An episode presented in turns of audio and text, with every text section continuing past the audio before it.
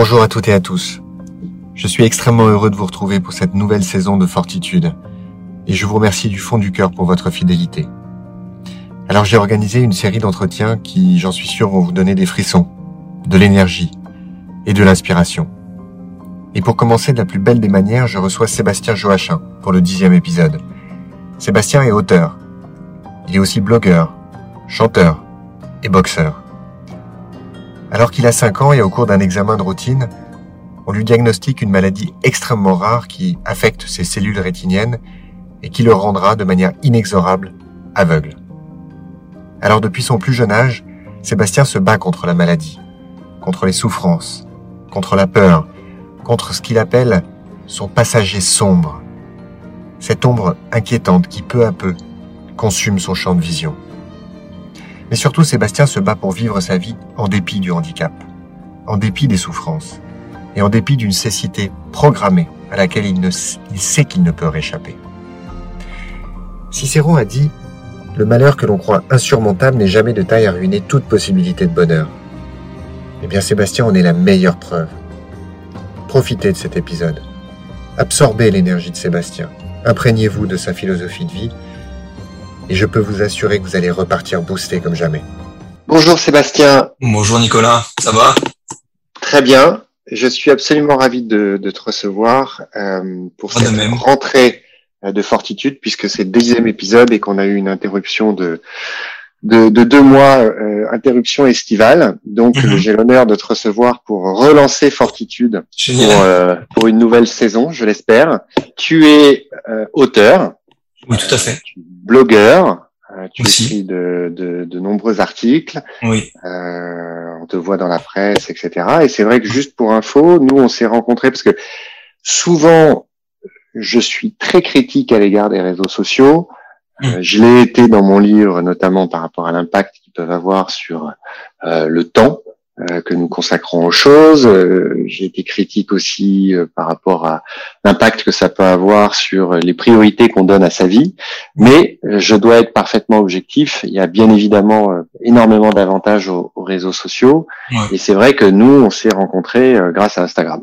Tout à fait, tout à fait. Et juste, je voudrais préciser que les réseaux sociaux, à moi, personne handicapée, m'ont permis de reprendre contact avec le monde, avec les, avec les gens, euh, et de faire quelque chose de ma vie parce que le handicap nous isole et que les réseaux sociaux permettent euh, de passer outre ces limites physiques pour pouvoir communiquer. Donc pour moi, ça a été extrêmement important. C'est vrai, et c'est un, un, un, éclairage qui est, qui est effectivement euh, très très utile, très important parce qu'on n'y pense pas. Et pour ceux qui te connaissent pas, tu es atteint d'une maladie extrêmement rare mmh. euh, qui est la euh, choroïdérémie si je la prononce correctement. C'est ça. Ouais. Euh, voilà, qui a été diagnostiqué quand tu avais à peu près euh, à peu près euh, cinq ans. De ça, bien évidemment, dont tu parles euh, dans euh, dans ton livre, qui mhm. s'appelle Une cécité à pas de loup, oui. évolution du handicap et péripéties.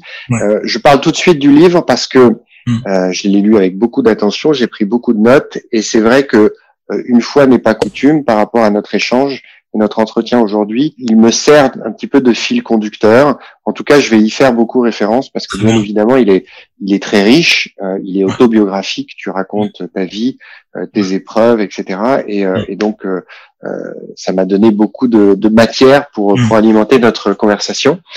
donc pour euh, pour en revenir donc à, cette maladie qui, qui, qui a été diagnostiquée quand tu avais 5 ans, euh, j'ai noté d'ailleurs cette cette phrase quand tu quand tu racontes cet épisode au début du livre, c'est une visite de routine euh, chez le médecin, chez l'ophtalmo. Et là, euh, on, on, dit à tes parents, euh, votre fils Sébastien est atteint de rétinite pigmentaire. Il sera aveugle vers 18 ans et il n'y a rien à faire. Exactement, exactement. Euh, alors, le premier diagnostic, effectivement, ça a été un diagnostic erroné. Euh, ils ont posé la rétinite pigmentaire sur ce diagnostic. c'est une maladie qui est très très similaire dans ses, dans ses conséquences. Lorsqu'ils font des tests, en général, les, les deux sont tellement proches que, euh, que qu'ils peuvent tout à fait se tromper.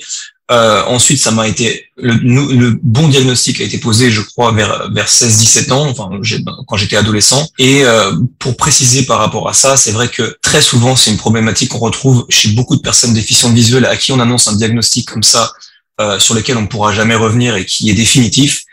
Euh, c'est que le il y a parfois un manque de soutien et de réorientation des professionnels. Eux, ils font leur travail, ils font les tests, ils nous annoncent un diagnostic et hop, voilà. Alors, tous les docteurs ne font pas ça, tous les ophtalmos ne font pas ça, tous les médecins ne font pas ça. Euh, il y a bien sûr des, des, des médecins euh, qui prennent la peine d'orienter parce qu'on se retrouve déjà on reçoit une, bonne grosse gifle en, en, plein en pleine figure. Euh, donc on, on sait pas, on sait pas où aller. On se retrouve un peu comme euh, comme une poule sans tête à ce moment-là. On ne sait pas du tout euh, à quel sein se vouer. Et c'est vrai que le fait que certains médecins comme euh, moi j'ai été suivi par le professeur Christian Hamel qui était extraordinaire et maintenant que je suis suivi par Madame Isabelle Meunier euh, de l'INSERM de Montpellier, ils prennent le temps déjà de répondre à vos questions et puis de vous orienter un minimum. Euh, et c'est extrêmement important de vous orienter quand ils vous orientent au moins vers des associations, vers des livres, vers des personnes qui vivent la même chose que vous, parce que ça apporte un soutien indispensable au moment où vous, parce que votre monde s'effondre. moi, à 5 ans, j'avais, j'en avais pas conscience, bien évidemment. Mais il y a beaucoup qui sont diagnostiqués à l'âge adulte, euh, ou à l'âge où ils sont conscients et qu'ils comprennent les conséquences, euh, l'ensemble des conséquences que ça peut avoir, et c'est complètement destructeur. Donc, euh, le, soutien, la réorientation sont très importants. C'est sûr que là, la, la phrase que j'ai lue, euh, que j'ai citée de l'annonce faite à tes parents, elle était assez euh, euh, rude, raide.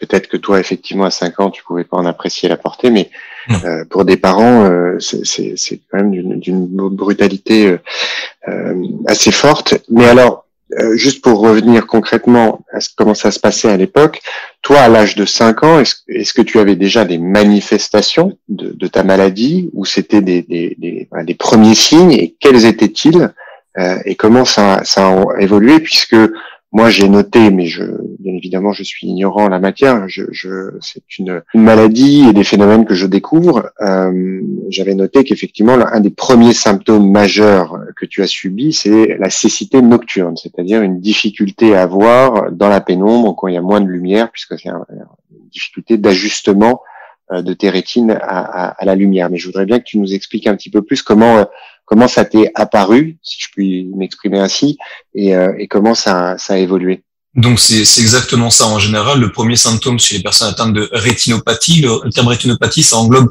c'est un terme général qui euh, regroupe un peu tous les types de rétine pigmentaire. Il faut savoir qu'il y en a à peu près 50 qui ont été répertoriés, tous euh, en fonction d'un gène différent qui ne fonctionne pas. La première manifestation, effectivement, c'est la cécité nocturne, c'est-à-dire que euh, l'œil n'est, en fait, on perd les, des cellules de l'œil, des cellules réceptrices. Il y a les cônes et il y a les bâtonnets. Les, les bâtonnets nous servent euh, à voir la nuit et à capter le minimum de lumière qu'il peut y avoir pour pouvoir s'en servir pour, pour voir. Euh, comme les bâtonnets sont à la périphérie de l'œil euh, et que ce sont les premières cellules qui sont atteintes, notre vision nocturne est euh, fortement altérée. Ça a été la première manifestation pour moi. Ça a continué d'évoluer ainsi. Euh, et la première chose qui se passe, en fait, ce sont les accidents pendant la nuit. Euh, les obstacles qu'on voit pas, les gamelles qu'on se prend, les les gens dans lesquels on, on, on, rentre, les, les, les verres qu'on fait tomber, voilà toutes les manifestations de la cécité un petit peu physique euh, qu'on peut qui, qui, qui, peuvent survenir quand on perd la vue. Voilà, on, on les vit nous euh, quand quand quand la nuit commence à tomber. Euh, je l'écris dans mon livre entre chien et loup parce que j'aime bien tout ce qui fait référence au loup, mais quand quand la nuit commence à tomber et que les, les lumières, la lumière du soleil commence à disparaître, on se retrouve tout de suite en difficulté. C'est vrai que tu racontes euh, pas mal d'épisodes, euh, d'incidents comme ça que tu as quand tu que tu as vécu quand tu étais jeune. Je te félicite. Alors je vais te féliciter pendant tout notre échange parce que bah, je, suis absolument euh, admiratif et, et, stupéfait de de la manière dont tu tu as vécu ta vie, tu as affronté ces épreuves et comment tu l'amènes aujourd'hui. On y reviendra. Hmm. Mais je trouve qu'il y a il y a de l'autodérision, il y a de hmm. Euh, par rapport à tout ça et, euh, et je trouve ça assez fantastique. Mm. Euh, l'humour, c'est bien évidemment extrêmement important, mais je pense qu'on est assez inégaux face à ça. On n'est pas tous capables euh, d'avoir de l'autodérision aussi. Mais alors, ce qui, ce qui m'a interpellé moi et ce qui m'amène d'ailleurs à, à, poser cette question que je voulais te poser, c'est que finalement, on a l'impression quand on te lit que tu n'as pas changé ta vie pour autant et que tu as euh, continué à vivre, euh, en tout cas dans ta volonté, dans, dans ce que tu faisais, etc., de, de, presque normalement. Et, et, et, du coup, ben, tu étais exposé à ces, à ces incidents, à ces accidents, etc. Et, et, et, un certain nombre de difficultés sur lesquelles on va revenir. Mais euh, moi, c'est vraiment la, ce que j'ai retenu, c'est que, bah, ok, on t'a diagnostiqué ça, mais en fait, bah, tu fais pas plus attention qu'avant de le savoir, quoi. Bah, en fait, au départ, c'était un petit déni de ma part. Euh, faut, faut le reconnaître. Hein. J'avais envie de vivre comme tout le monde. J'avais pas envie d'être euh, d'être euh, reconnu comme euh, une personne différente. Et puis, mes parents ont, tenu absolument à ce que je sois un enfant comme mes frères et comme mes sœurs. Et de ne pas se centraliser, se focaliser sur sur la maladie. Malheureusement, ce que je constate très souvent, c'est que quand les parents ils, en souffrent, c'est normal, mais quand ils se focalisent sur la maladie de leur enfant, leur enfant se focalise sur la maladie, et au lieu de se développer et d'aller vers les choses qu'il peut acquérir, les outils qu'il peut acquérir et son développement personnel, il reste focalisé sur le handicap. Et on apprend comme ça à l'enfant, malheureusement, à ne pas vivre à ne pas se projeter dans le futur, à ne pas vivre le présent, et plutôt à faire attention à ce qui pourrait passer, ce qui pourrait se passer dans le futur, et à, à faire attention, à se focaliser sur la maladie, sur le handicap. Et ça, c'est un frein énorme euh, pour n'importe quel enfant, pour n'importe quel adulte. Ça empêche les gens de vivre complètement. Euh, moi, j'ai eu la chance que euh, mes parents, j'ai eu la chance déjà d'avoir une grande fratrie, et j'ai eu la chance que mes parents euh, euh se comportent avec moi le plus possible comme comme si j'étais un enfant normal. Et j'ai grandi comme un enfant normal, comme un adulte euh, normal, même si au fur et à mesure, je me suis rendu compte des difficultés qui pouvaient, euh, qui pouvaient, qui pouvaient surgir et survenir. Euh, et puis j'ai ajusté au fur et à mesure. Ça a été bien sûr des, souffrances et des deuils, mais euh, pour avancer dans la vie, c'est très très important d'être capable de se projeter comme n'importe qui, parce que si on s'arrête aux limites qu'on a, aux limites qu'on imagine, on n'avance pas. C'est effectivement c'est quelque chose d'assez remarquable chez tes parents. Euh, alors on peut effectivement l'interpréter de deux manières. Hein. Euh, on peut être euh, euh, on peut se poser la question de savoir est-ce que eux aussi n'étaient pas dans une certaine forme de déni, mais tu l'expliques bien dans ton livre, c'est pas le cas, c'est que euh, c'est une culture, c'est une euh, c'est mm. des valeurs. ils ont compris, ils savaient, c'est pas qu'ils ont compris, c'est qu'ils savaient, c'était en eux Mm. Euh, que si euh, tu te focalisais et que toute la famille se focalisait sur ton handicap, euh, bah, ça allait t'enterrer en fait. Et, Exactement. Et, qu'il fallait qu'il fallait avancer. Alors, je reviens sur le sur l'aspect humoristique parce que ça c'est vraiment un passage qui m'a fait beaucoup rire.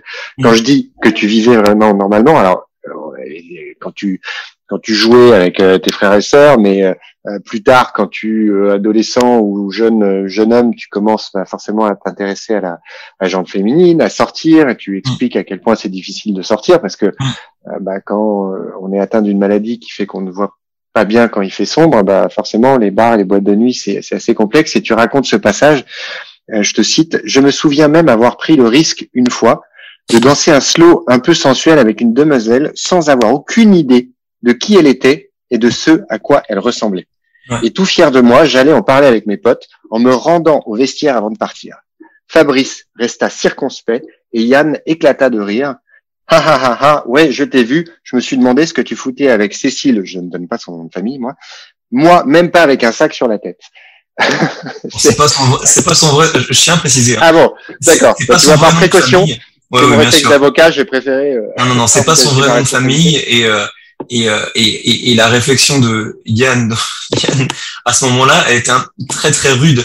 Euh, mais euh, déjà, je voudrais préciser que j'utilise l'autodérision euh, et l'humour parce que je parle de quelque chose qui n'est pas simple et que les gens qui vivent ce que je vis, qui lisent mon livre, j'ai pas envie qu'ils s'apitoient sur leur propre sort.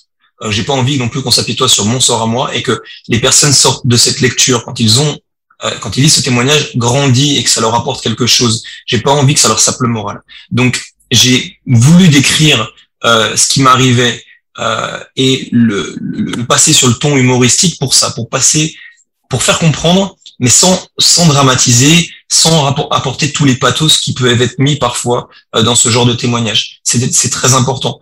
ensuite, l'autodérision aussi, bon, je me prends pas, je suis pas quelqu'un qui se prend au sérieux. Je fais de mon mieux pour réussir dans les domaines que j'entreprends, où, j'essaye de, de, de, de, de enfin, voilà, j'essaye de de réussir au mieux, mais je, me, je suis pas quelqu'un qui se prend au sérieux de nature et j'aime pas j'aime pas ce genre de choses de toute façon. Donc euh, j'aime montrer ça aussi dans dans, dans ce que j'écris. Euh, après les gens l'interprètent comme ils veulent, hein, je, je, suis pas dans leur tête. Euh, et ce, ce, cet épisode de vie et tout ce dont je, dont je parle, ce sont des difficultés. Oui, effectivement, je l'ai fait parce que euh, parce que bah, parce que j'étais dans un âge où tout le monde sort pour essayer de, de séduire quelqu'un et puis moi dans ma position dans la position dans laquelle j'étais bah c'était pas possible c'était pas possible du tout. Alors euh, bah, l'occasion s'est présentée une jeune femme s'est présentée à moi. Et malheureusement c'était pas forcément quelqu'un que j'appréciais particulièrement. Euh, mais bon voilà c'est c'est ça fait partie aussi des apprentissages et des expériences de la vie comment concrètement ça ça se manifestait et comment ça a évolué on va dire un peu au fil des âges euh, entre euh, ton enfance, euh, l'adolescence et puis ensuite le début de ton âge adulte? Alors, première chose concrètement. Que oui, première chose que je voudrais préciser avant de répondre à cette question, parce que tu l'as évoqué, c'est important. Les gens qui n'ont aucune idée de ce qu'est le handicap visuel, souvent catégorisent et ils ont, ils ont deux catégories, les gens qui voient, les gens qui ne voient pas. Nous, on mhm. se retrouve souvent en plein milieu et les gens n'arrivent pas à comprendre qu'on puisse lire, par exemple, un portable, euh, mais se balader avec une canne blanche. Et du coup, ils pensent que, euh, je sais pas, qu'on fait semblant ou qu'on essaie d'attirer la pitié ou que. Mais non, ce qu'il faut comprendre, c'est que il y a tout un tas de, de formes et d'évolutions dans le temps, de maladies. Euh, il y a tout un tas de manifestations différentes en, en, différentes en fonction des pathologies. Il y a ceux qui voient, il y a ceux qui voient pas, et il y a ceux qui voient mal il y a ceux qui voient mal. Et on ne parle pas là de myopie ou de presbytie, on parle de gens qui perdent la vue, qui ont perdu, perdu une partie de leur, leur, leur, vision. Et euh, voilà, il y a une autre catégorie et il faudrait que ça passe un petit peu dans, dans, dans, dans, dans les connaissances et la culture euh, de, de, de, la vision parce que les gens ne l'ont pas, ils savent pas, ils pensent que on ouvre les yeux, on voit, on ferme les yeux, on voit pas, mais c'est pas comme ça. Donc voilà, je voulais juste préciser ça parce que ça, ça apporte énormément de difficultés aux personnes déficientes visuelles, cette façon de catégoriser la vision et de ne pas comprendre qu'il y a un intermédiaire entre le fait de voir et le fait de ne pas voir. Ensuite, par rapport à l'évolution de ma maladie, donc ça a commencé effectivement par euh, la, la, cécité nocturne avec tous les accidents que ça a pu, euh, ça, ça, a pu euh, engendrer euh, lorsque la nuit tombait ou lorsque la nuit était était, était déjà arrivé. Et puis ensuite, la maladie, comme je disais tout à l'heure, a évolué euh, la cécité de la périphérie vers le centre. C'est-à-dire que d'abord, mais euh, les bâtonnets, les cellules réceptrices périphériques sont, sont, sont morts petit à petit, ces cellules sont mortes petit à petit. Euh, et ensuite, ma, ma vision s'est réduite à la vision centrale, c'est-à-dire aux cônes, aux, aux, aux cellules réceptrices qui sont dans la fovea, c'est-à-dire la partie centrale de la vision, et j'ai eu longtemps une vision centrale préservée, celle qui permet de distinguer les couleurs, les détails, euh, qui permet de, de lire, de reconnaître les visages. Euh, et avec l'évolution du temps, en fait, euh, les, ces cellules-là meurent aussi petit à petit. Euh, dans ma maladie, en fait, c'est parce que il y a une partie de l'œil qui s'appelle la choroïde euh, et qui est censée apporter les nutriments et le sang à la rétine.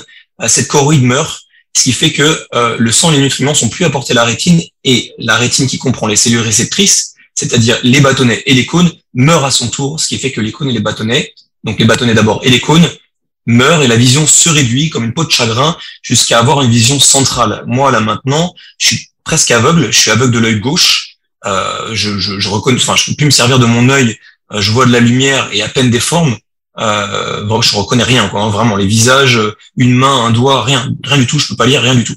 Euh, et l'œil droit, il me reste une petite vision centrale, résiduelle, euh, qui, en, en, grossissant, en utilisant une loupe, j'arrive à lire. Euh, les visages, je les, je les, je les vois plus non plus. Je vois, je vois des yeux en général quand je suis euh, assez près. Euh, et puis j'arrive à voir des, des, photos de visages lorsque les visages sont euh, enregistrés dans un portable et miniaturisés. Ça, j'arrive à le voir. Oui, d'ailleurs. J'ai répondu à ta question aussi. Oui, oui, parfaitement. Effectivement, parce que je pense que c'était important de. Euh, moi, tu m'avais expliqué. Euh, je trouve que ton analogie était assez parlante. C'est que effectivement, aujourd'hui, de l'œil droit, tu vois comme euh, à travers une petite serrure. En réalité. Et d'ailleurs, tu dis même, je crois que c'était dans un interview, je sais plus, mais tu disais, je vois à travers une petite serrure et derrière il y a un buisson et derrière j'arrive à distinguer peut-être quelque chose encore derrière. Ça, c'est euh, ce que j'ai écrit, c'est comme un loup en cage. C'est un écrit euh, que tu as dû que as dû lire. Voilà. Euh, donc non, effectivement, ces, ces précisions sont, sont, importantes pour que ceux qui nous écoutent prennent la mesure de, euh, de ce que tu as vécu, de ce que tu as traversé, ce qu'on va, ce qu'on va évoquer. Et puis effectivement, je suis content si ça peut aider aussi à faire un travail de, de pédagogie. Euh, D'ailleurs, tu racontes dans ton livre cet épisode quand tu es à Rome euh, que tu visites un, un, un monument et qu'on te refuse euh, l'accès handicapé parce que, euh, bah, en fait, tout au long de ta vie, et tu le, tu le soulignes, il y a eu plein d'épisodes où, et puis en plus, comme tu avais cette volonté de vivre normalement, et ben, les gens étaient incapables de, de mesurer, de réaliser, voire même de te croire Mm. Euh, par rapport à, à, ton handicap. Et, mm. euh, et c'est vrai que du coup, si on peut contribuer à, à, informer davantage les gens, c'est euh, c'est une très bonne chose. Bien sûr. Alors, comme je l'ai expliqué, tu t'es forcé de, de, vivre normalement et, et, notamment, tu avais un, un certain nombre d'activités qui t'étaient euh, qui t'étaient chères, euh, parmi lesquelles le chant notamment, et une euh, qui nous est commune, euh, qui est la boxe, qui est vraiment chez toi une une passion, pratique depuis depuis très longtemps, et en dépit euh, en dépit de, de, de ta maladie et de ton handicap, tu n'as jamais voulu renoncer à la boxe, tu as continué à t'entraîner. On reviendra justement sur sur cet aspect-là parce que je trouve que c'est une magnifique illustration d'un principe, d'une philosophie, d'une façon de voir la vie à laquelle moi je, je crois très fortement, mais on, y reviendra.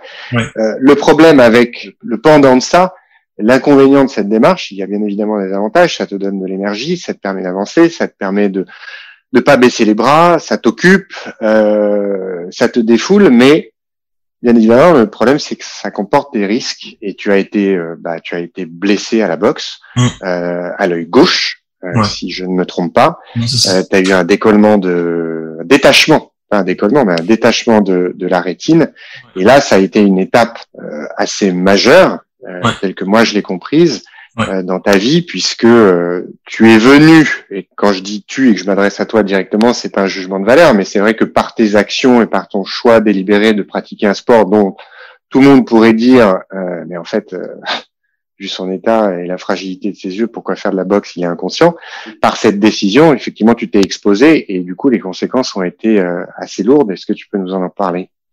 Oui. Alors la première chose que je que je voudrais dire, c'est pas pour m'excuser, mais effectivement, euh, j'ai pris un choix, j'ai fait un choix délibéré par rapport à tout ce que ça pouvait m'apporter. La boxe, ça a été un énorme pilier pour moi. Euh, ça m'a apporté de la confiance en moi, du bien-être. Ça m'a apporté euh, physiquement, de, de, de, de, la résistance, euh, mentalement aussi une grande, grande résistance.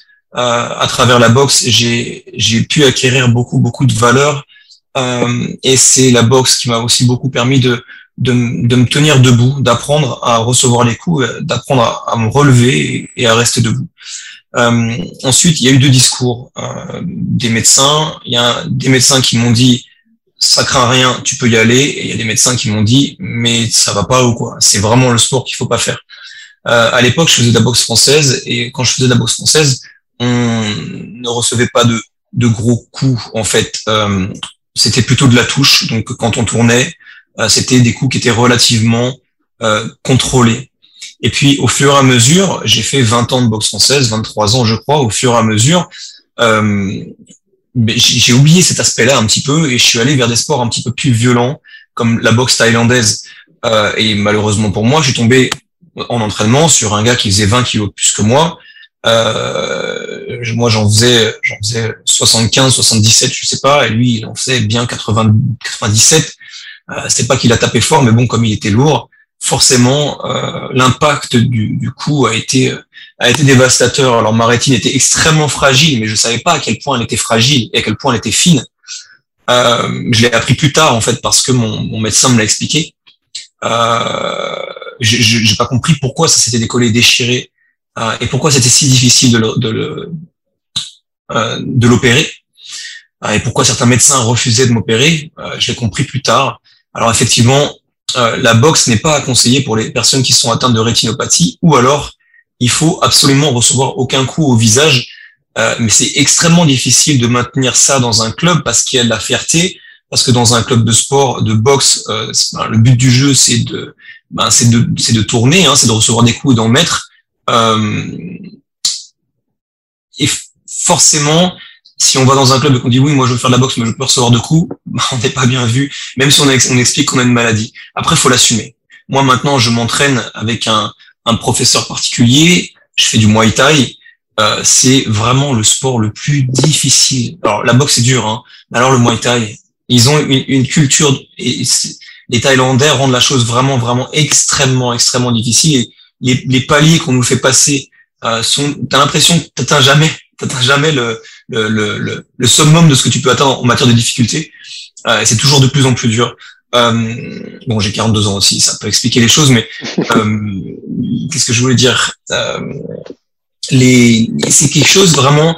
Il faut absolument euh, dire aux personnes qui veulent faire de la boxe et qui ont une, forme de rétinopathie, il faut pas recevoir de coups euh, parce que voilà, il peut vous arriver ce qui m'est arrivé à moi, c'est-à-dire que j'avais plus beaucoup de vision, j'avais une petite vision centrale et j'ai été comment dire, on, on m'a enlevé le, la moitié du, peu de vision que je pouvais avoir, et ça a été vraiment très très dur parce que ça a été d'un coup et, euh, et, et, voilà, ça a été vraiment vraiment vraiment difficile. Les opérations, la récupération, euh, le manque de sommeil, euh, les questions et tout ce qui a eu, toutes les conséquences qu'il a pu y avoir à la suite de ce, ce déchirement et des commandes rétines. Effectivement, tu racontes dans, dans le livre que tu tu as subi des opérations et que après tu étais obligé de rester en position euh, allongée, le visage euh, dirigé vers le sol, euh, pour s'assurer que la gravité, etc., euh, permettent de, de, consolider ce qui a ce qui a été fait lors de l'opération. ce qui bien évidemment et ça pendant plusieurs semaines.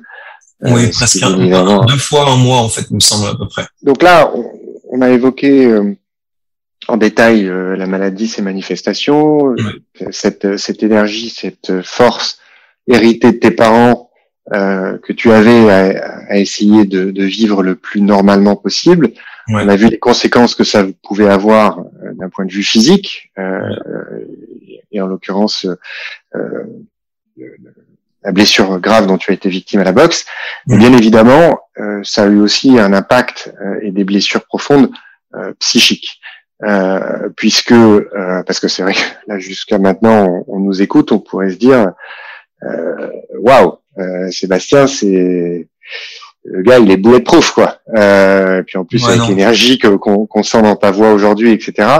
Hmm. mais on serait pas fidèle à, à, ton histoire et à ton témoignage sans bien évidemment parler de, de de la dépression qui t'a qui t'a un moment qui t'a percuté, qui t'a touché, qui t'a euh, qui t'a tiré vers le bas, mm. et donc c'est une interprétation euh, euh, très personnelle et, peut-être que je me trompe, c'est toi qui vas me le dire. Ce que j'ai ressenti en lisant ton livre et en découvrant ton histoire, c'est que finalement l'épreuve la plus difficile et qui elle a failli venir à bout de toi, c'était la dépression, presque plus que la maladie en elle-même. Ouais. Ouais, euh, tu as raison, tu as tout à fait raison. La maladie en elle-même, on la vit tous les jours, on, on l'assimile tous les jours, et, finalement on s'adapte. L'esprit s'adapte, le, la psyché s'adapte, euh, on le vit de façon plus ou moins difficile, ça dépend de la personnalité, mais c'est vrai que euh, la dépression euh, nous met à genoux, et le fait de, c'est surtout le fait d'y penser, de se rendre compte, euh, de réaliser qu'on perd la vue, et pas vraiment le fait de, de perdre la vue, qui nous met à genoux. C'est c'est le mental. C'est comment on l'interprète. C'est comment on l'interprète par rapport à son futur. C'est comment on l'interprète par rapport à la personne qu'on était et qu'on devient, par rapport donc à son passé et à son présent. Euh, c'est les difficultés pour se projeter. C'est les difficultés euh, dans les relations sociales. C'est les difficultés professionnelles. Tout ça, ça travaille énormément et c'est ça qui qui finit par par nous mettre à genoux. Euh, j'ai perdu un œil. J'ai perdu un œil et j'ai été opéré. Euh, cette opération m'a empêché de dormir correctement pendant presque deux mois. Ça joue énormément sur le moral. Euh, en même temps, j'ai été dans une période où euh, j'ai bougé, j'ai changé de pays, je suis revenu euh, et ça, ça, ça, déstabilise énormément. Et en fait, le, le, point positif dans tout ça, dans la dépression, c'est que quand on apprend à mettre un coup de talon quand on est au fond, on est au, on est au pied du mur ou on est au fond du, au, au fond du lac et qu'on met un coup de talon pour remonter, qu'on sait comment remonter, qu'on apprend qui on est vraiment à ce moment-là, parce qu'on on, sait qui on est vraiment dans les difficultés. quoi. C'est comme les amis. On, on, sait qui sont les vrais amis dans les difficultés. Et ben on sait qui on est quand on se retrouve au pied du mur. Et quand on, apprend à donner un coup de talon pour remonter, on sait que c'est possible déjà d'une, et on sait comment faire pour les prochaines fois. Euh, et c'est ça le, un petit peu l'essence de la résilience, euh, j'ai envie de dire. Et euh, mais, mais c'est tout à fait vrai que c'est la dépression qui m'a moi chamboulé psychologiquement. Je veux dire, j'en perdais presque la tête. Euh, ça a été vraiment très très difficile. Je ne pouvais plus faire confiance à mon cerveau. C'est c'est quand même extraordinaire. Je pouvais plus faire confiance à mes interprétations de la réalité. Euh, je pouvais plus me faire confiance. Il a fallu que je sois capable de me dire attends attends attends attends. Là ton cerveau il te dit quelque chose, mais souviens-toi que t'es pas dans un état normal. Il va te falloir prendre du recul pour réinterpréter tout ce que dit ton cerveau. Si tu veux, c'est comme une réaction euh, que tu peux avoir dans l'émotion. Hmm, je vais prendre un exemple qui m'est arrivé il y a pas longtemps. Euh, sur les réseaux sociaux, il y a des gens qui vont des haters, des haters, il y en a beaucoup. Euh, et si les gens essayent de te faire du mal personnellement, ils essayent de, de, de ils essayent de, de, de, toucher, ils essayent de te, de te mettre à terre avec ce qu'ils disent, ils essayent, de, ils essayent vraiment de te faire du mal avec leurs mots. Euh, et moi, la première réaction, je suis quelqu'un de très colérique, je suis très en colère et j'ai envie de leur rendre leur coup, comme à la boxe en fait. Euh, sauf que bon, quand on répond sous le coup de la colère et de l'émotion, on répond toujours mal. On n'interprète pas bien les choses et on va forcément pas générer déjà d'une l'énergie euh, l'énergie qu'il faut euh, et ensuite on va pas réfléchir comme il faut non plus parce que euh, sous le coup de l'émotion on réfléchit on ne réfléchit pas bien. Pour la dépression et la, la période dans laquelle j'étais, c'était pareil. Il me fallait absolument objectiver prendre du recul avant de réagir et me dire non, là je suis sur le coup de l'émotion, je peux pas réagir comme ça parce que je vais faire une bêtise. Et j'ai failli, j'ai failli perdre mon couple euh, plusieurs fois parce que parce que justement mon cerveau interprétait les choses d'une façon complètement erronée. À l'époque, tu as effectivement euh, déménagé en Espagne euh, pour suivre ta ta compagne. Non, j'ai pas déménagé à l'époque, mais c'est ah, vrai que j'ai fait mes. Bah, tu y étais. Ouais, tu as fait tes valises et tu, et tu y étais. Ouais, tu, y as, tu y as vécu pendant pendant quelques trois mois. C'est des trois mois. Voilà et tu t'es retrouvé donc dans un environnement euh, inconnu, euh, pas familier, une langue que tu maîtrises. Euh, je te fais pas ombrage. Je, je, maîtrisais pas du tout. Non, je, ne maîtrisais pas, du tout. Je parlais pas euh, du tout. Voilà. Euh, toujours avec aussi ce comportement qui consistait, pour parler de manière très pragmatique, à ne pas porter de lunettes noires euh, euh, en 4 par 4 et à ne pas avoir de canne blanche, à te retrouver esselé la journée parce que ta compagne euh, travailler, aller à droite à gauche, etc. Et, donc toi, tu te retrouvais dans un dans un environnement euh, un petit peu circonscrit, un peu limité. Du mmh. coup, tu pratiquais plus euh, la boxe. Tu en parles d'ailleurs dans le livre à plusieurs reprises. Tu avais une routine, tu avais une, une discipline, et j'ai le sentiment que ce qui a, alors c'est c'est pas la cause unique, les choses sont pas binaires, j'ai l'impression qu'un un aspect assez fondamental de l'accélération de la, ou de l'installation de la dépression face à ta condition, etc., bah, ça a été l'inaction, une forme de passivité, ou en tout cas le fait d'avoir perdu ta routine, ta discipline, euh, ton rythme. Est-ce que je me trompe? Alors, oui et non. Euh, tu ne te trompes pas dans le sens où le fait d'avoir perdu ma routine et ma discipline, ma discipline, pardon, ça accentuer et accélérer le, le, le process de dépression. Ce qu'il faut savoir, c'est que quand on est dépressif, quand on est dans une dépression, et moi j'étais dans une dépression profonde, on n'a plus la motivation, on n'a plus envie de rien faire. Euh, on a vraiment, on n'a plus euh, ni la force, ni l'envie, euh, et puis on, on, baisse les bras, on abandonne. Et euh, ma routine me permettait justement de, de surnager et de pas tomber, si tu veux, en dessous de cette ligne dépressive dans laquelle je suis tombé après. Euh, ce qui a, ce qui a été très important, c'est que quand je suis tombé en dessous de cette ligne et que je suis tombé dans la dépression, j'ai appris des choses. Et j'ai appris, parce que je l'avais fait instinctivement, d'installer toute cette routine, cette routine de chant, cette routine de boxe et de musculation, parce que je fais ça aussi, euh, cette routine euh, d'écriture, cette routine de, de, de, de, de, de m'investir de façon passionnée dans ce que je fais et je l'ai fait, je l'ai fait de façon pas vraiment consciente. Et moi, ça m'a permis de surnager pendant des années euh, et de justement de ne pas sombrer du tout dans la dépression. J'ai jamais été vraiment, jamais été dépressif, ou peut-être par cycle, je me sentais pas bien. Euh, et puis, quand vraiment euh, j'ai été déraciné pendant ces trois mois, que je suis parti dans un environnement dans lequel euh, vraiment les gens étaient vraiment antipathiques, euh, ils étaient pas sympas. Euh, je parlais pas euh, espagnol et les gens parlaient pas anglais. Euh, il faisait super chaud, quoi. Il faisait 42 degrés. Il y avait, il y avait pas de. J'étais dans un endroit clos où il y avait pas d'air conditionné. C'était vraiment terrible. Donc je dormais, je dormais pas non plus. J'arrivais pas à dormir. Euh, donc forcément, je, mon esprit ne se reposait pas. Euh, et j'ai petit à petit abandonné tout ça pour me centrer sur mon couple, pour me centrer sur euh, l'essentiel à ce moment-là, et pas sur moi en fait. J'ai abandonné, j'ai abandonné, euh, j'ai abandonné tout ce qui me nourrissait et tout ce qui me permettait de surnager. Et je suis tombé en dépression. Et j'ai appris ensuite que les outils que j'avais déjà mis en place, et je les ai améliorés, me permettaient de pas tomber dans la dépression en fait. Tout ce que j'ai utilisé ensuite, ça m'a permis justement de ne plus jamais sombrer euh, et d'être résilient de façon consciente.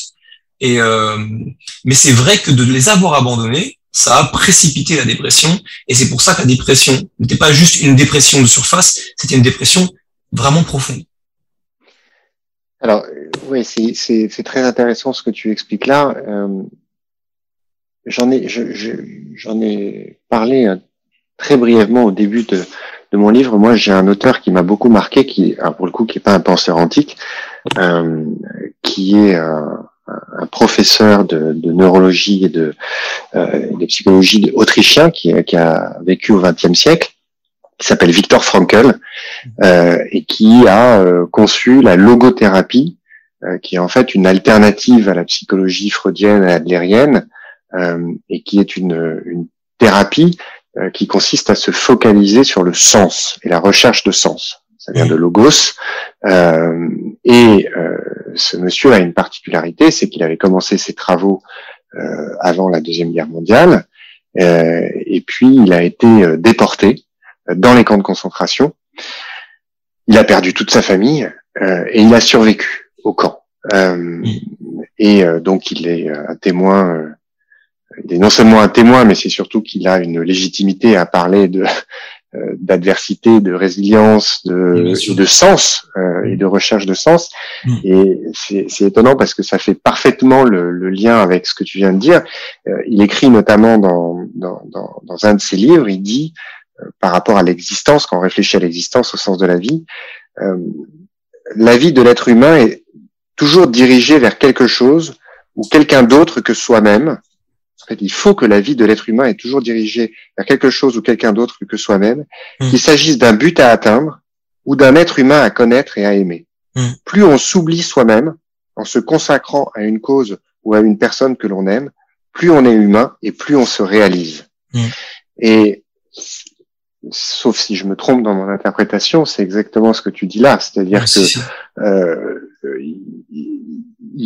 l'action en tout cas, moi, c'est ma philosophie, c'est ma conviction. Hein. Mm. Euh, c'est pour ça d'ailleurs que euh, ma grande phrase, c'est réfléchir pour agir. On peut vaincre des dépressions, on peut vaincre des,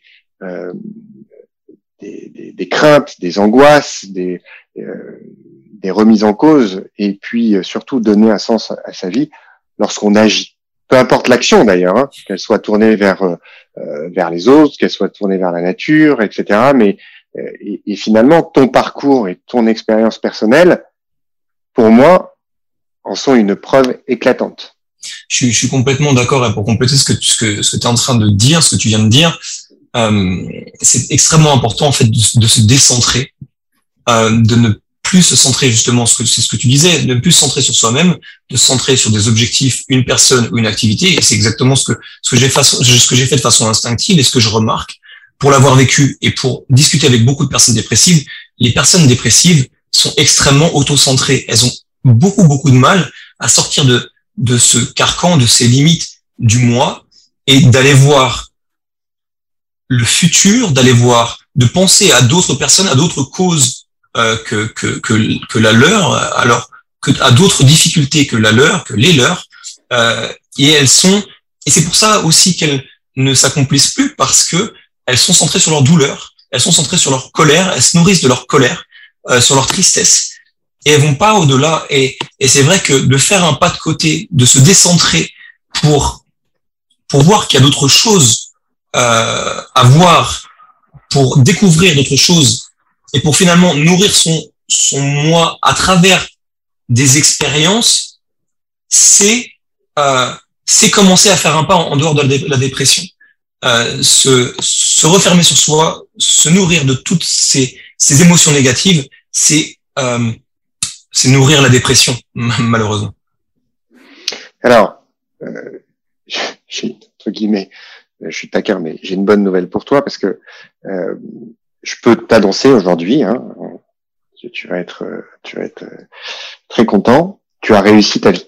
Tu as trouvé le sens de ta vie. Oui, oui. Selon, selon Victor Frankl. Je t'explique. Ah, vas-y, dis-moi, mais je suis complètement d'accord. Dans le prolongement euh, de ce que je viens de citer, lui, l'articulation de sa logothérapie, donc, euh, de cette euh, thérapie par la quête de sens, c'est un triptyque euh, que j'aime beaucoup rappeler. Il dit, selon la logothérapie, on peut découvrir le sens de la vie de trois façons différentes. Un, à travers une œuvre ou une bonne action, c'est le fait de donner au monde. En faisant l'expérience de quelque chose ou de quelqu'un. Hmm. Et trois, par son attitude envers une souffrance inévitable. Attitude Qu'est-ce que ça son attitude, ah, son attitude envers une souffrance inévitable. D'accord. C'est justement le fait de, de faire face Mhm. à l'adversité, de faire Mhm. face au monde. Euh, et J'ai les trois. exactement, c'est ce que j'allais dire. Tu as coché les trois cases Ah ouais. euh, et de, de manière euh, remarquable. Et euh, bien évidemment, on va pas arrêter là, mais euh, je pourrais presque arrêter notre entretien là parce que le but, je pense que maintenant euh, ceux qui nous écoutent l'ont compris, mais le, le but que je poursuis avec ce podcast, euh, avec Fortitude, euh, c'est de d'essayer d'insuffler à tout le monde, euh, aux gens qui nous écoutent, quelle que soit leur euh, l'adversité à laquelle ils sont confrontés, quelles que soient leurs épreuves, quel que soit leur leur challenge, leur douleur, euh, par l'exemple de la vie des, des- de ceux que je reçois, qui me font le, le plaisir et l'honneur de, de venir échanger avec moi, que bah en fait euh, c'est jamais perdu quoi, et que c'est même plus que ça, c'est que le fait de, de combattre l'adversité, d'y faire face, euh, ça peut épanouir, ça peut faire avancer euh, et ça peut donner un sens à, à sa vie. Tout à fait. Tout à fait. Euh, donc là, je t'ai distribué les bons points, donc ça c'est chouette. Euh, alors, maintenant, il y a un autre aspect sur lequel je voulais revenir parce que là, on a parlé de la dépression, euh, on a parlé de tes challenges, on a parlé de la douleur, etc. Mais il y a bien évidemment euh, un aspect qui est extrêmement important dans ton récit. Tu n'étais pas seul dans ta tête. Dans ma tête. Je me, je me moque pas. Hein. Je, tu sais, c'est comme Ah, oui. il y a des gens qui sont un peu bizarres, on dit oula, lui, il est pas tout seul dans sa tête Ouais, ouais. tu n'étais pas seul parce que, en fait, t'avais, moi, j'ai noté que tu avais, euh, avais deux êtres qui t'accompagnaient, euh, ou qui t'accompagnent encore d'ailleurs, tout le temps, euh, et que tu décris. Il y avait d'une part ce que tu appelles le passager, le passager sombre, Mm. qui était en fait la, la manifestation concrète, euh, physiologique, euh, de la perte de ta vue sous la forme du nombre et, et la noirceur qui, euh, euh, le trouble qui, qui euh, progressivement a, a envahi ta, ta vision et que euh, tu décris d'ailleurs, je trouve que cette phrase est, est absolument magnifique, tu dis, il est ce linceul d'encre recouvrant toute chose et éteignant chaque étincelle sans jamais faillir, ne laissant que cendre. Mm. Euh, et puis tu avais un, un, un, un autre, je sais pas comment le qualifier, mais un autre être, une autre présence euh, que tu appelles Irae. Mm. C'est ça? Euh, euh, et, et là aussi, je vais te, je vais te citer pour surtout pas trahir ton, euh, ta pensée. Donc Irae, qui est, qui est en fait un, moi, je, je vais te le dire, c'est plus simple. Tapis au fond de mon cœur, peur, colère et révolte sont les caractéristiques d'Irae, ce fauve indomptable, un loup noir, solitaire, efflanqué et féroce que je tente de garder sous contrôle. Il incarne une instabilité émotionnelle provoquée par la cécité qui avance à pas feutrés. Il sommeille en moi et s'éveille parfois, poussé par la nuit qui se profile et s'imprime chaque jour un peu plus en contrefond. Crainte de la maladie, de la dégénérescence et du temps qui file, je le réprime tous les jours car il tente de faire surface pour me consumer de l'intérieur. Cette phrase est d'ailleurs absolument magnifique. Euh, et, et est-ce que tu peux, parce que est-ce que tu peux, c'est compliqué d'expliquer en quelques mots comme ça ce que tu racontes et tu décris dans ton livre sur de, dans de nombreux passages, mais j'ai trouvé ça très marquant, très puissant et très angoissant aussi, mmh. la description de, de, ces, de ces présences qui, qui t'accompagnent en fait tous les jours et contre lesquelles tu luttes. D'un mmh. côté, cette présence noire et obscure euh, qui est la cécité qui t'envahit, et de l'autre la rage, parce que euh, ce loup, euh, ce fauve, Irae, c'est ta rage, c'est ta rage contre l'injustice, contre la maladie, contre les incapacités qu'elle provoque et que tu dois contenir parce que bah, va savoir où ce que cette rage, où cette rage peut te mener. De façon un petit peu formelle, j'avais besoin d'exprimer, d'exprimer alors tout le monde ne le ressent pas de la même façon, tout le monde ne le vit pas de la même façon. J'ai retranscrit ce que je ce que je ce que je ressens moi. Euh, par contre, la colère pour les personnes qui perdent un sens, un membre et dont la vie est parfois foutue en l'air par la maladie, la colère c'est quelque chose d'assez commun. Euh, mais je voulais faire vivre cette histoire justement en faisant comprendre un petit peu euh, tout ce qui est dégénérescence, perte de sens, euh, et je, je, je l'ai lié à la perte de la vie aussi, parce que finalement, ce passage est sombre, euh, c'est la maladie, mais c'est aussi la mort. Parce que la maladie, c'est la mort des cellules, ou c'est la mort des gens, et euh, le, le, le, ce personnage, c'est la représentation pour moi de la mort et de la maladie. Pour moi, c'est tout ça, c'est un, un tout et ça, ça va ensemble. Euh, et je l'exprimais comme un personnage récurrent dans, mon livre parce que j'avais envie de, faire ressentir aux personnes qui lisent et qui ne connaissent pas la maladie cette angoisse de perdre la vie qui est là tous les jours. Il n'y a pas, a pas un jour où, euh, où, la maladie n'est pas là, où la maladie ne m'accompagne pas ou n'accompagne pas les personnes qui vivent des choses à peu près similaires. C'est extrêmement angoissant de savoir que en coulisses, ce personnage euh, fait tout ce qu'il faut pour te faire perdre, vous faire perdre la vie, la vue, un membre, un sens. Et d'en être conscient, ça torture. Vraiment, psychologiquement, c'est une torture. Ensuite, le second personnage, c'est euh, c'est Irae. Alors Irae en latin, ça veut dire colère et ça veut dire rage. Euh, je l'ai représenté comme cela. Euh, L'idée m'est venue de mes lectures. Euh, je suis un grand fan de, de, de comment il s'appelle, de George Martin, George R. R. Martin, euh, qui a écrit euh, Game of Thrones. Et je suis un grand fan de, des séries, mais vraiment parce que j'ai commencé à lire et à regarder les séries à un moment, au moment où je sortais de ma dépression. Et du coup, cette série, au-delà de ce que ça m'a apporté euh, au niveau de la lecture, au niveau de, de, de, ce qui est, ça pouvait m'apporter au niveau de lecture, c'est très symbolique pour moi. Au niveau musical, euh, au niveau des images, de ce que je peux percevoir des images, de ce que ça raconte. Euh, c'est extrêmement important et symbolique pour moi et, je le, le, vis encore tous les jours, je m'en nourris encore tous les jours. Euh, et il y a un personnage dedans qui est très en colère, c'est un petit enfant, euh, c'est le dernier de la famille Stark euh, et qui a un loup noir qu'il appelle Broussaille et un loup qui s'imprègne de la colère de cet enfant et ce, ce, loup, ce loup est indomptable parce qu'il est plein de colère. Et, et je me suis, moi, je me suis retrouver dans cet enfant, dans cette colère qu'il qu'il ressent, et j'ai voulu personnifier cette colère euh, pour lui donner de la matière, pour que les gens comprennent à quel point cette colère est forte.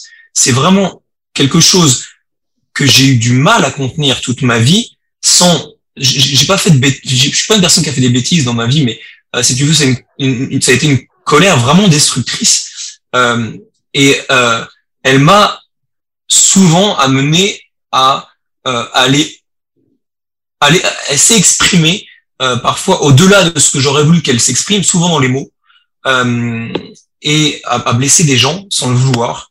Ou euh, j'ai jamais eu, heureusement, j'ai jamais eu de réaction physique. Ça m'est jamais arrivé de faire quoi que ce soit. Mais, mais pour l'éviter, j'ai tout mis dans la boxe en fait. Et la, la boxe, c'était un environnement euh, clos où, euh, où l'expression d'une certaine violence est autorisée. Euh, mais j'ai tenu absolument à ce que les gens comprennent à quel point euh, cette colère avait une matière. Euh, et, et j'ai voulu le faire comprendre à travers ce personnage euh, qui est un animal et qui représente tellement bien ce que je peux ressentir. Euh, et puis, ce, le, le, je, suis, je, suis, je suis passionné par les loups aussi. J'adore cet animal. C'est vraiment mon animal totem. Je, je, je, le trouve tellement magnifique par différents aspects que euh, je trouvais ça vraiment euh, bien adapté de, de, de d'incarner cette colère, cette, ces, tous ces sentiments négatifs par ce personnage euh, qui que j'essaye de contrôler euh, et qui parfois m'échappe. Alors, comme tu le sais, euh, je suis friand de d'antiquité et de mythologie. Ouais. Et j'ai été frappé parce que pour moi, ton, cette maladie et ton histoire, c'est le mythe de la boîte de Pandore. Le mythe de la boîte de Pandore, tel qu'on le, le, raconte communément, c'est quoi? C'est que on est à l'âge d'or de, de, de, de l'homme. Euh, il n'y a pas de maladie, il n'y a pas de guerre, il n'y a rien de tout ça. Et puis, euh, Pandore est créée, la première femme est fabriquée. C'est une femme absolument euh, sublime. Euh, et donc, je raccourcis hein, bien évidemment, euh, il y a cette jarre qui existe et qui renferme tous les mots MAUX qui sont susceptibles de toucher l'humanité, mais ils sont enfermés. Donc la misère, la famine, la violence, la guerre, etc. Et puis, Pandore ouvre, comme tout le monde le sait, euh, la fameuse jarre et les mots s'échappent. Et elle referme la jarre, dernier moment, et il y a un mal qui ne s'en réchappe pas. Et quand tu lis aujourd'hui une description du mythe de la boîte de Pandore que tu peux trouver dans n'importe quel livre ou, quoi que ce soit, j'ai été stupéfait de constater que encore aujourd'hui, on te dit que ce qui reste enfermé dans la joie, c'est l'espérance. Et moi, à l'époque, quand j'ai fait des recherches, notamment pour mon premier livre euh, sur les mots et les expressions héritées de l'Antiquité, je me dis, mais c'est bizarre, on nous explique que la jarre, la jarre ne renferme que des mots. Qu'est-ce que vient faire l'espérance dedans? Mmh. euh, C'est pas un mal, l'espérance, au contraire. Et mmh. en fait, j'ai découvert, à travers mes recherches, que euh, c'est une mauvaise interprétation, une mauvaise traduction mmh. du mythe antique, et que le mot qui à l'origine était utilisé n'avait pas du tout cette signification-là. Ce mot veut, vise l'attente du malheur dont on sait qu'il va venir. D'accord. Et c'est donc bien un mal, puisque ça reviendrait, s'il s'était échappé et qu'on accepte la légende et le mythe, par exemple, à ce qu'on sache, on connaisse le jour de notre mort, par exemple. Qu'on sache exactement quand est-ce que tel ou tel malheur va nous arriver. Hmm.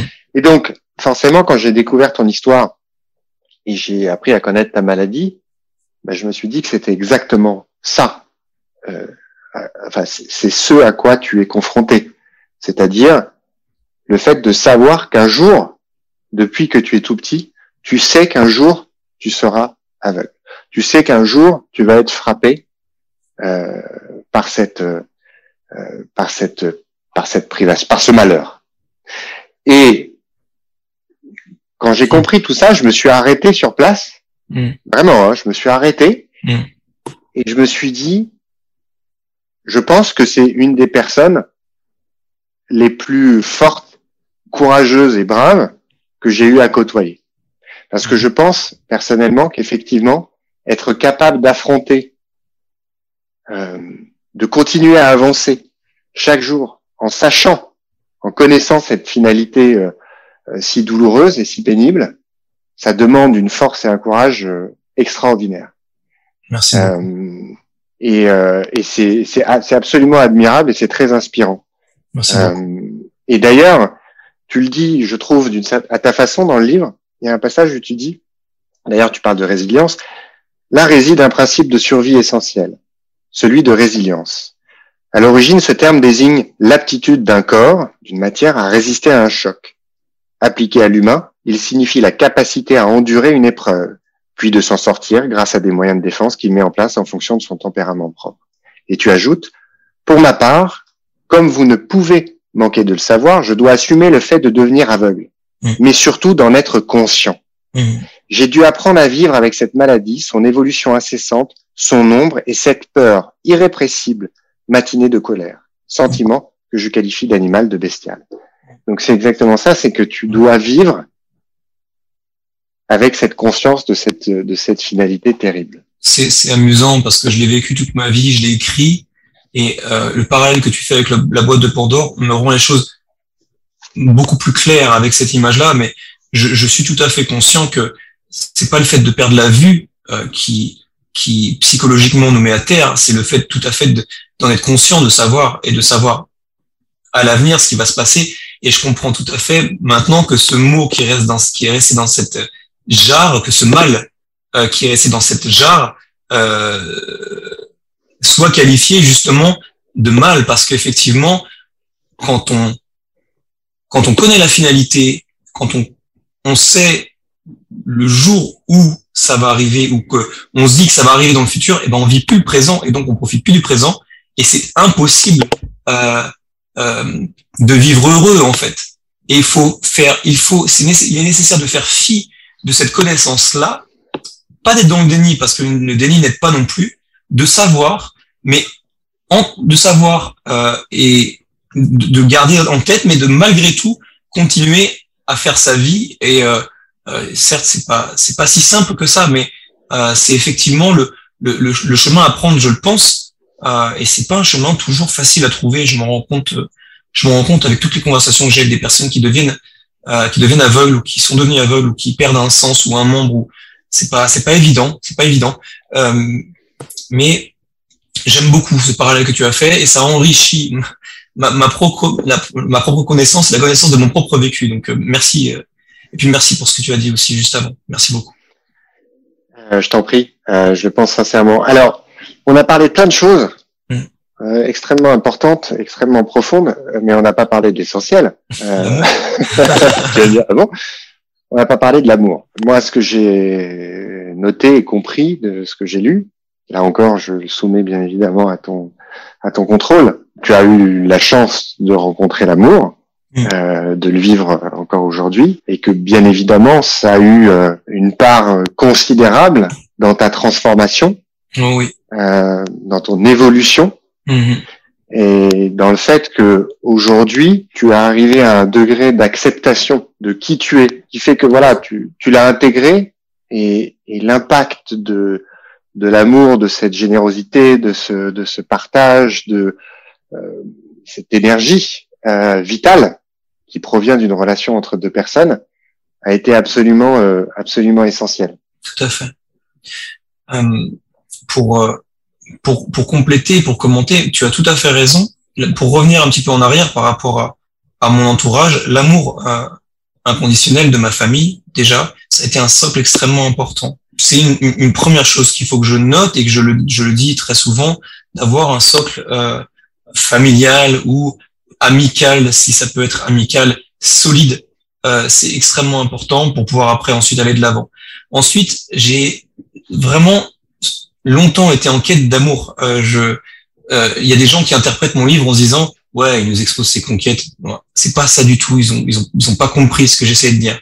Euh, premièrement, j'étais en quête d'amour, et deuxièmement, j'essaie de faire comprendre à quel point l'évolution de la maladie a pu avoir un impact dans mes relations et euh, ça a parfois précipité l'échec euh, ou euh, parfois ça a eu des conséquences euh, sur comment j'ai connu telle ou telle personne. Et en fait, la maladie a impacté toutes mes relations sociales et notamment mes relations, euh, mes relations amoureuses ou mes relations à la jante féminine. Ensuite, lorsque j'ai rencontré l'amour et le vrai que je vis encore aujourd'hui, il y a beaucoup de choses qui ont, qui, qui ont changé. Et c'est vrai que ce couple me permet de me ressourcer d'une façon tellement, tellement intense et tellement profonde euh, pour moi, j'avais conscience dès l'adolescence que c'était essentiel pour moi de trouver l'amour. Il y en a qui n'ont pas forcément besoin de, de, de, vivre ça pour, pour se nourrir, euh, pour, pour se sentir bien dans leur, dans leur basket, se sentir.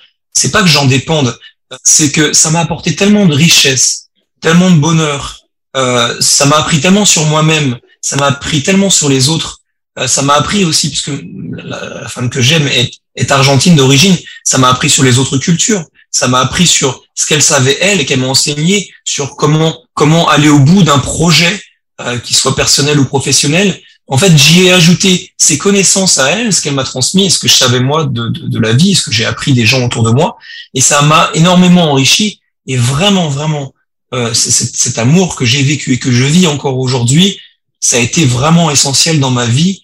Et si, si tout le monde pouvait vivre ce que j'ai vécu, de façon aussi pure, ah, je pense qu'il y aurait beaucoup plus de personnes heureuses sur cette terre, vraiment quoi. Ça m'amène à, à, à, à conclure parce que j'aime pas conclure en soi. C'est il euh, faut jamais conclure une conversation. Faut s'inviter à une prochaine conversation.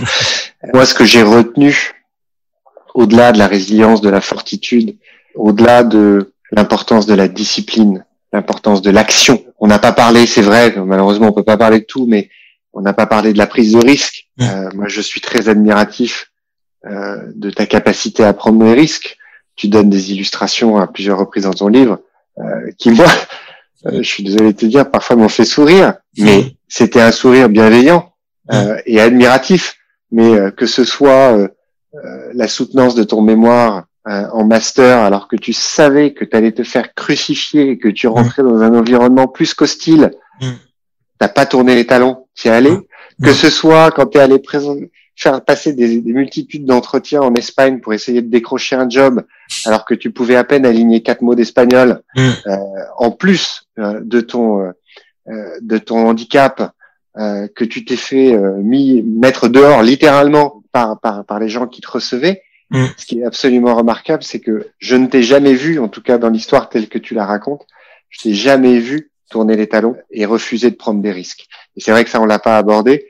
Euh, et on sait à quel point, euh, enfin ceux qui nous écoutent le savent, puisque j'ai eu l'occasion d'en parler à plusieurs reprises, euh, à quel point c'est essentiel. Et, et aujourd'hui, on vit peut-être dans une société qui a tendance à vouloir supprimer le risque, ce qui, je trouve, est, est, assez regrettable. Mais bref, voilà, on a parlé de toutes ces choses-là. Et ce que finalement je retiens, c'est d'ailleurs une phrase de Cicéron que j'ai déjà eu l'occasion de, citer, qui a dit la chose suivante notamment face au, à la mort de sa propre de sa propre fille. Le malheur que l'on croit insurmontable n'est jamais de taille à ruiner toute possibilité de bonheur. Est-ce qu'on peut dire, est-ce que tu m'autorises à dire, euh, Sébastien, euh, avec ce que tu as vécu et ce que tu vis aujourd'hui, l'amour de ta compagne, tous tes projets, euh, que effectivement cette, cette phrase-là est vraie et que, euh, en dépit des épreuves, de l'adversité, de la maladie, des souffrances, euh, on peut jamais écarter une possibilité de bonheur. Oui, je suis tout à fait d'accord. Évidemment, je compare pas la perte de la vue à la perte d'un être cher, et je pense que toi non plus, mais on, a compris l'image. Euh, il y, a, y a toujours un espoir quelque part, et parfois euh, la douleur, malheureusement, rend le, le bonheur et rend la vie plus appréciable parce qu'on sait ce qu'on perd et on sait ce qu'on gagne et on sait mieux apprécier euh, ce que la vie nous offre. Alors pour terminer, est-ce que tu veux nous parler un petit peu de ton actualité? Donc euh, bien évidemment ton livre euh, Une cécité à pas de loup. Euh, quels sont tes autres euh, actus? Alors c'est vrai que je voulais en parler, j'ai oublié d'en parler, et tu le feras mieux que moi de ton association. je donc on, mon association SJKB, Sébastien Joachim Kix Blindness, euh, c'est une association qui a pour but d'aider les personnes déficientes visuelles, euh, de soutenir la recherche, de soutenir l'innovation en matière de, de, handicap visuel, ce qui permet de, pallier le handicap. Donc, on soutient ces, ces, ces, pans-là, et notamment, on a un projet euh, qui s'appelle l'éco-braille. C'est une échographie en 3D qui permet aux futurs parents déficients visuels de voir en touchant euh, le comment dire l'impression 3D du fœtus, donc avant que l'enfant naisse, et ça permet aux personnes déficientes visuelles, aux futurs parents, d'avoir un accès à l'échographie, alors que ça n'était pas le cas avant. L'échographie existe bien sûr, 3D existe depuis longtemps, mais cette innovation-là euh, permet euh, aux personnes déficientes visuelles de euh, pouvoir avoir accès à l'échographie sans payer les 200 euros que certains charlatans, j'avais envie de dire, font payer aux futurs parents euh, déficients visuels. Euh, ah, voilà, ça c'était important. Euh, ensuite, on soutient les personnes déficientes visuelles aussi en leur proposant du contenu, euh, en leur parlant des, des, des, progrès de la recherche par rapport à la cécité, par rapport à leur maladie. Euh, on soutient aussi des projets euh, sportifs, artistiques, et puis on fait de la sensibilisation. on permet aux personnes qui n'ont aucune idée de ce qu'est le handicap euh, de pouvoir euh, rencontrer des personnes déficientes visuelles, lire ce que peuvent écrire et ressentir des personnes déficientes visuelles, euh, et puis voir aussi à quoi peuvent ressembler ces personnes qui sont déficientes visuelles et qui malgré tout sont résilientes et parviennent à s'accomplir d'une façon ou d'une autre à travers notamment une exposition qui a commencé en 2017 et qui là a été en stand-by parce qu'elle a commencé en 2019 la seconde euh, et que avec le Covid ça a été ralenti et puis le photographe a eu des soucis de famille euh, mais euh, je, je lâche pas hein, parce qu'il y a des personnes qui sont engagées, qui ont été prises en photo. Voilà, j'ai envie que cette exposition soit mise en place. Euh, cette exposition à laquelle participent notamment les acteurs, les acteurs qui font les, les, les doubleurs de du manga Dragon Ball et Dragon Ball Z. C'est une équipe de 12 acteurs qui ont notamment interprété les, les textes des personnes qui ont été prises en photo euh, et qui vont nous accompagner lorsque nous ferons cette exposition. Donc ça, ça fait partie des actualités euh, de, de l'association. Euh, entre, en ce qui concerne mon, mes, mon actualité propre, je suis en train d'écrire un second livre. Euh, donc je, je, je vais pas dévoiler pour l'instant la trame ni ce qui me nourrit et ce qui m'inspire, mais je suis sur un second livre. Euh, ensuite, bon, je fais des conférences, euh, je comment dire, je m'entretiens aussi avec des journalistes. D'ailleurs, c'est c'est l'appel que j'attends là. Il y a un journaliste qui, qui doit qui doit me rappeler. Euh, donc je, je, je, fais ça aussi. Je témoigne pour que ça permette déjà aux personnes qui vivent ce que je vis, comme à travers mon livre, qu'ils puissent se reconnaître en moi ou pas, euh, et que ça leur leur permette de comment comment dire de, voir des témoignages je le sais pour, pour, pour, le vivre, quand je lis des témoignages, euh, ça me fait du bien. Ça me fait du bien, ça me fait prendre du recul par rapport à ce que je vis, et ça me donne des idées pour, pour accomplir ma propre vie. Euh, donc voilà à quoi servent les témoignages pour les personnes qui les écoutent.